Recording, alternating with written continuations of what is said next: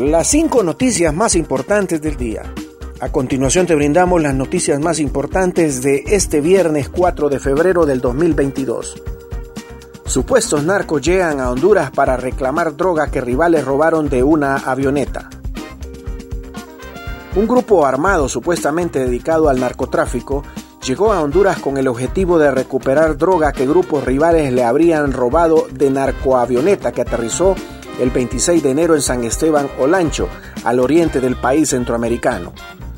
El supuesto cártel armado difundió un video en redes sociales donde muestran al menos 20 hombres quienes portan armas de fuego de grueso calibre mientras uno envía un mensaje a otro supuesto narco de Honduras. Este mensaje es para Ricardo Manuel Rodríguez López. Ya estamos en Honduras para que nos entregues las cosas que nos quitaste de la avioneta que recibiste en San Esteban Olancho, dice uno de los hombres con aparente acento mexicano. Caso Caja Chica de la Dama. Falsos zapateros confiesan que solo cambiaban cheques.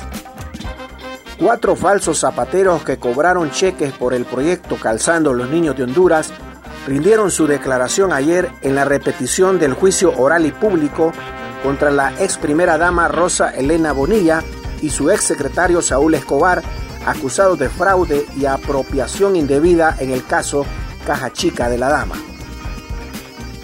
Bajo la condición de testigos protegidos que forman parte de la prueba de cargo, uno a uno brindaron detalles acerca de la manera en que fueron contactados los años en los que realizaron esa operación bancaria a quienes les entregaron el dinero, entre otros aspectos. En su mayoría coincidieron al expresar que al momento de formalizar los contratos de zapato contaban con la firma del encausado Saúl Escobar. Todos los declarantes manifestaron ante el tribunal que no eran zapateros ni comerciantes y que los contactaron por parte del despacho de la primera dama entre los años 2010 y 2014 con la finalidad de cambiar cheques a cambio de una comisión. Continuamos con las noticias en las cinco noticias del día. En abril, Imprema recibirá primer pago de Palmerola que equivaldrá a lo que el instituto recibía antes en todo un año. Importantes dirigentes magisteriales han mostrado su apoyo a la decisión de que el Instituto Nacional de Previsión del Magisterio Imprema aumente sus ingresos gracias al acuerdo financiero con el Aeropuerto Internacional de Palmerola, ya que afirman que el instituto por años solo recibía ingresos ridículos y bajísimos de parte de los bancos que les tenía el dinero dormido en sus arcas.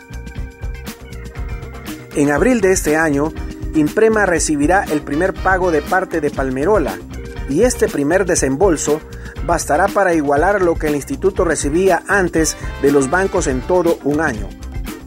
Lo mejor afirman los dirigentes magisteriales es que ese será solo el primero de un total de varios pagos que el aeropuerto hará al Imprema en los próximos meses. Se inaugura el primer centro médico de atención para niños con cáncer en Honduras. Ante el aumento de pacientes con esta enfermedad en el país, la Fundación Hondureña para el Niño con Cáncer asumió la responsabilidad de construir un hospital dedicado a las atenciones de la enfermedad esto permitirá aumentar en un 55% la capacidad de respuesta para aplicar quimioterapias a las diferentes patologías de cáncer. Cada año a nivel nacional más de 400 niños son diagnosticados con una patología de cáncer. Estos pacientes son atendidos en siete hospitales públicos. Juan Orlando Hernández insiste en que ningún líder ligado al narcotráfico aprobaría la extradición. El exmandatario hondureño Juan Orlando Hernández aseguró hoy que ningún líder involucrado con el narcotráfico impulsaría la extradición, la depuración policial y leyes contra el lavado de activos como lo hizo él. Hernández se refirió al tema en respuesta al senador Robert Menéndez, quien solicitó que el exmandatario hondureño sea sancionado. Ante la solicitud de Menéndez, el expresidente le recordó al senador demócrata la lucha contra el narcotráfico que ha emprendido de forma conjunta con los operadores de justicia hondureños, la cual ha sido respaldada por el gobierno de los Estados Unidos, incluyendo el senador Menéndez, con quien se reunió en 2013 con el objetivo de impulsar la extradición. Gracias por tu atención. Las cinco noticias del día te invita a estar atento a su próximo boletín informativo.